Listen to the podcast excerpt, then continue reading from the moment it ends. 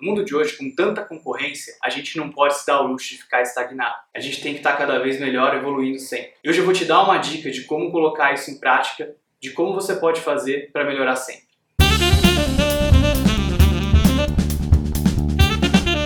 Uma das ferramentas mais eficientes para melhoria contínua numa equipe são as reuniões de retrospectiva. São simples reuniões que geralmente acontecem em final de ciclo, como por exemplo no final de um projeto, ou se você trabalha com métodos ágeis no final de uma sprint, no final de uma iteração, no final de um mês, no final de uma quinzena, em que você para para refletir sobre como foi o trabalho realizado. Você para para pensar sobre o que você e a sua equipe fizeram bem, o que vocês podem melhorar. É importante nessa reunião que toda a equipe esteja presente. Geralmente você precisa ter um facilitador, é alguém que vai ajudar o time, é alguém que vai tentar extrair essas informações do time como um todo.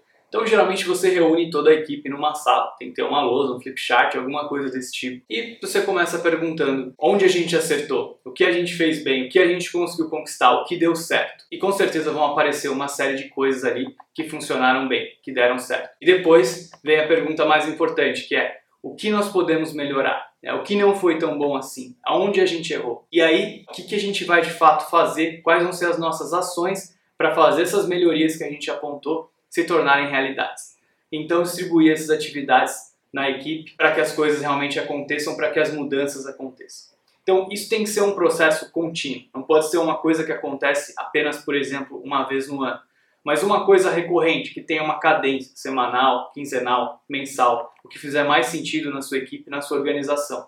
Mas é uma maneira de a equipe, como um todo, se responsabilizar pela melhoria do próprio trabalho.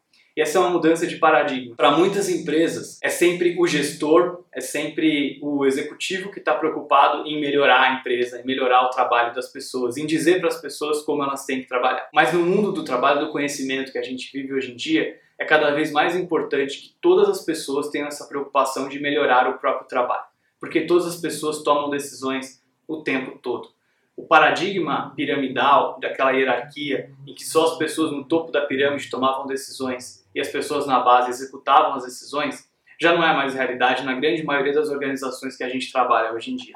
Por isso, esse tipo de abordagem em que você traz um ambiente para que todas as pessoas da equipe pensem que elas são responsáveis e pensem em como elas podem melhorar o próprio trabalho é essencial para que a equipe seja bem sucedida, para que a equipe seja sempre melhor para que a gente possa vivenciar esse movimento de Kaizen, de pequenas melhorias contínuas na nossa equipe e que a gente tenha equipes cada vez mais produtivas, mais performáticas, cada vez mais motivadas e que a gente consiga sobreviver no mundo com tanta concorrência.